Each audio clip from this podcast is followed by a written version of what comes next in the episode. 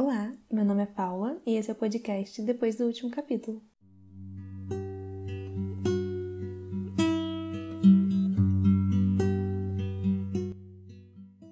No episódio de hoje, eu vou ler o conto Perdoando Deus, do livro Felicidade Clandestina da Clarice Lispector.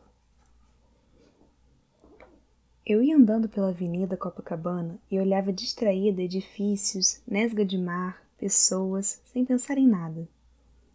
Ainda não percebera que na verdade não estava distraída. Estava era de uma atenção sem esforço. Estava sendo uma coisa muito rara, livre. Via tudo, e à toa. Pouco a pouco é que fui percebendo que estava percebendo as coisas. Minha liberdade então se intensificou um pouco mais sem deixar de ser liberdade. Não era tour de propriétaire. Nada daquilo era meu, nem eu queria, mas parece-me que me sentia satisfeita com o que via. Tive então um sentimento de que nunca ouvi falar. Por puro carinho, eu me sentia a mãe de Deus, que era a terra, o mundo. Por puro carinho mesmo, sem nenhuma prepotência ou glória, sem o menor senso de superioridade ou igualdade, eu era por carinho a mãe do que existe. Soube também que se tudo isso fosse mesmo o que eu sentia, e não possivelmente um equívoco de sentimento, que Deus sem nenhum orgulho e nenhuma pequenez se deixaria carinhar, e sem nenhum compromisso comigo. Ser-lhe-ia aceitável a intimidade com que eu fazia carinho. O sentimento era novo para mim, mas muito certo, e não ocorrera antes apenas porque não tinha podido ser. Sei que se ama ao que é Deus, com amor grave, amor solene, respeito, medo e reverência. Mas nunca tinham me falado de carinho maternal por ele. E assim como o meu carinho por um filho não o reduz, até o alarga, assim ser mãe do mundo era o meu amor apenas livre. E foi quando quase pisei num enorme rato morto. Em menos de um segundo estava eu, eriçada pelo terror de viver, em menos de um segundo, estilhaçava-me todo em pânico e controlava como podia o meu mais profundo grito. Quase correndo de medo, cega entre as pessoas, terminei no outro quarteirão encostada a um poste, cerrando violentamente os olhos, que não queriam mais ver. Mas a imagem colava-se às pálpebras. Um grande rato ruivo de cauda enorme, com os pés esmagados e morto, quieto, ruivo, o meu medo desmesurado de ratos.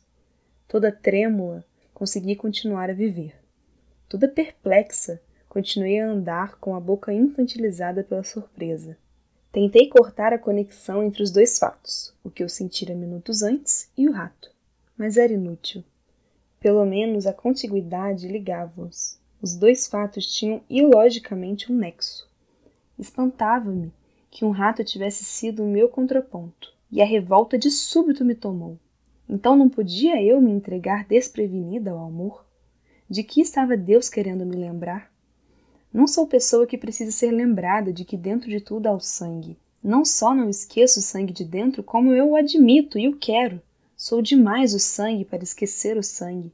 E para mim a palavra espiritual não tem sentido, e nem a palavra terrena tem sentido. Não era preciso ter jogado na minha cara tão nua um rato não naquele instante.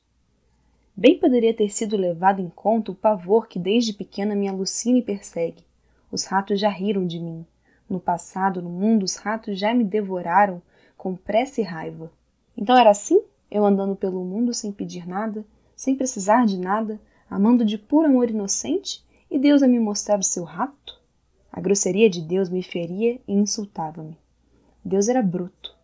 Andando com o coração fechado, minha decepção era tão inconsolável como só em criança fui decepcionada.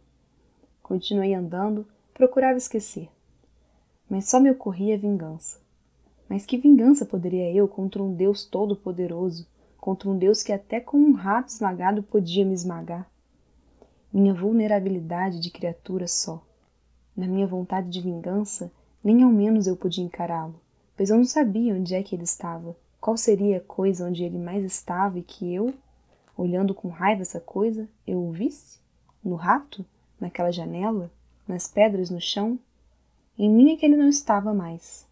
Em mim é que eu não o via mais. Então a vingança dos fracos me ocorreu. Ah, é assim?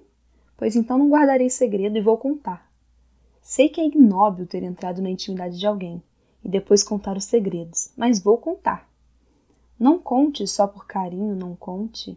Guarde para você mesmo as vergonhas dele. Mas eu vou contar sim. Vou espalhar isso que me aconteceu. Dessa vez não vai ficar por isso mesmo. Vou contar o que ele fez, vou estragar a sua reputação. Mas quem sabe, foi porque o mundo também é rato e eu tinha pensado que já estava pronta para o rato também. Porque eu me imaginava mais forte, porque eu fazia do amor um cálculo matemático errado. Pensava que, somando as compreensões, eu amava. Não sabia que somando as incompreensões é que se ama verdadeiramente. Porque eu, só por ter tido carinho, pensei que amar é fácil.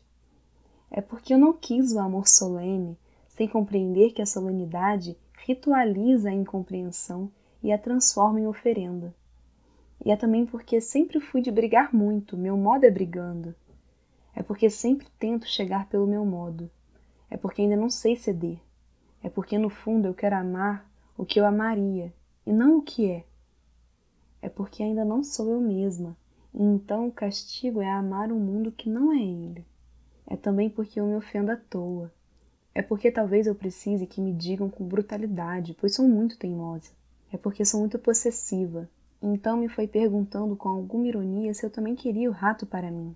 É porque só poderei ser mãe das coisas quando puder pegar um rato na mão. Sei que nunca poderei pegar num rato sem morrer de minha pior morte. Então, pois que eu use o Magnificat que entoa cegas sobre o que não se sabe nem vê, e que eu use o formalismo que me afasta porque o formalismo não tem ferido a minha simplicidade, e sim o meu orgulho, pois é pelo orgulho de ter nascido que me sinto tão íntima do mundo, mas este mundo que eu ainda extraí de mim de um grito mudo. Porque o rato existe tanto quanto eu, e talvez nem eu, nem o rato, sejamos para ser vistos por nós mesmos. A distância nos iguala.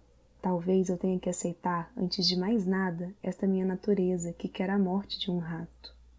Talvez eu me ache delicada demais, apenas porque não cometi os meus crimes. Só porque contive os meus crimes, eu me acho de amor inocente.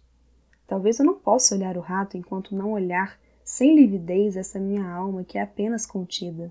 Talvez eu tenha que chamar de mundo esse meu modo de ser um pouco de tudo. Como posso amar a grandeza do mundo se não posso amar o tamanho de minha natureza? Enquanto eu imaginar que Deus é bom só porque eu sou ruim, não estarei amando a nada. Será apenas o meu modo de me acusar. Eu, que sem nem ao menos ter me percorrido toda, já escolhi amar o meu contrário, e ao meu contrário quero chamar de Deus. Eu, que jamais me habituarei a mim, estava querendo que o mundo não me escandalizasse.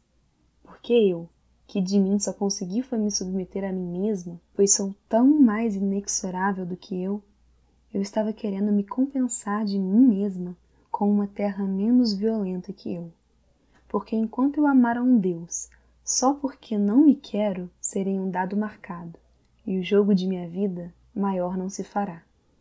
Enquanto eu inventar Deus, ele não existe.